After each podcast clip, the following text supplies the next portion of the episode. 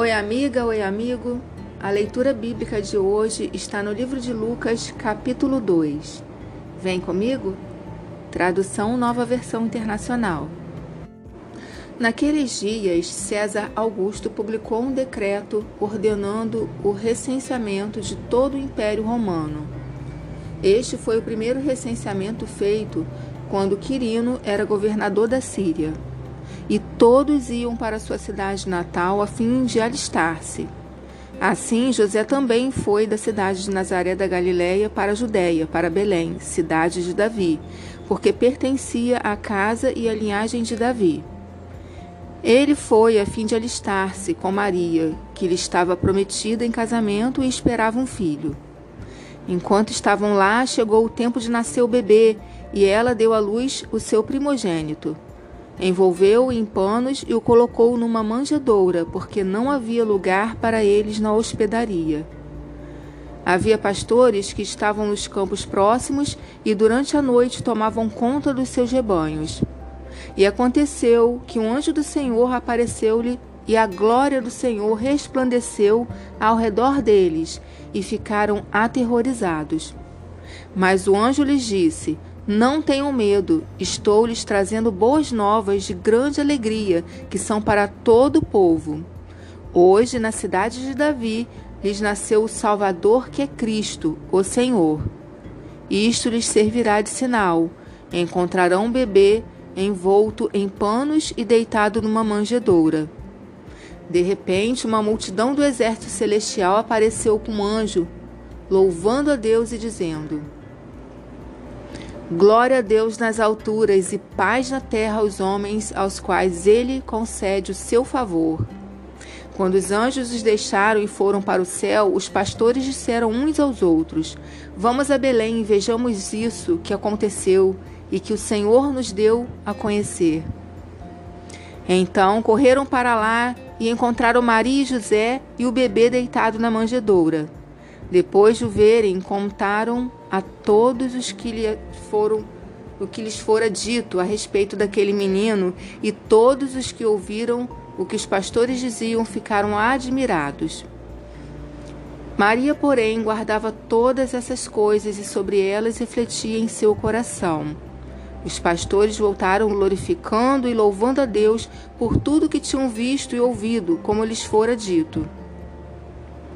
Completando-se os oito dias para a circuncisão do menino, foi-lhe posto o nome de Jesus, o qual lhe tinha sido dado pelo anjo antes de ele nascer.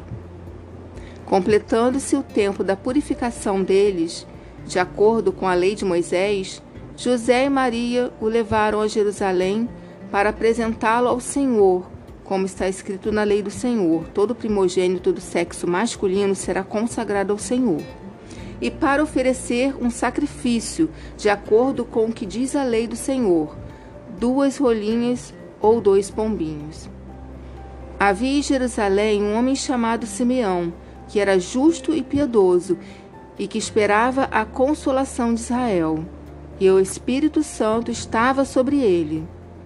Fora-lhe revelado pelo Espírito Santo que ele não morreria antes de ver o Cristo do Senhor. Movido pelo Espírito, ele foi ao templo.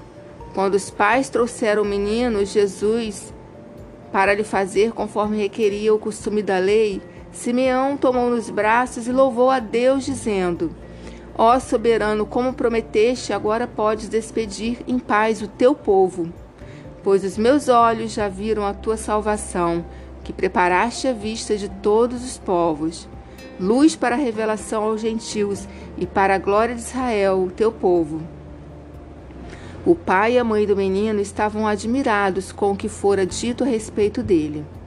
E Simeão os abençoou e disse a Maria, mãe de Jesus: Este menino está destinado a causar a queda e o soerguimento de muitos em Israel ia ser um sinal de contradição, de modo que o pensamento de muitos corações será revelado. Quanto, a você, uma espada atravessará a sua alma. Estava ali a profetisa Ana, filha de Fanuel, da tribo de Azer. Era muito idosa, havia vivido com seu marido sete anos depois de se casar e então permanecera viúva até a idade de 84 anos. Nunca deixava o templo, adorava Deus, jejuando e orando dia e noite. Tendo chegado ali naquele exato momento, deu graças a Deus e falava a respeito do menino a todos os que esperavam a redenção de Jerusalém. Depois de terem feito tudo o que era exigido pela lei do Senhor, voltaram para sua própria cidade, Nazaré, na Galiléia. O menino crescia e se fortalecia, enchendo-se de sabedoria, e a graça de Deus estava sobre ele. Todos os anos seus pais iam a Jerusalém para a festa da Páscoa. Quando ele completou 12 anos de idade, eles subiram à festa, conforme o costume. Terminada a festa, voltando seus pais para casa, o menino Jesus ficou em Jerusalém, sem que eles percebessem. Pensando que ele estava entre os companheiros de viagem, caminharam o dia todo. Então começaram a procurá-lo entre os seus parentes e conhecidos. Não encontrando, voltaram a Jerusalém para procurá-lo. Depois de três dias, o encontraram no templo, sentado entre os mestres, ouvindo-os e fazendo-lhes perguntas. Todos os que ouviam ficavam maravilhados com seu entendimento e com as suas respostas.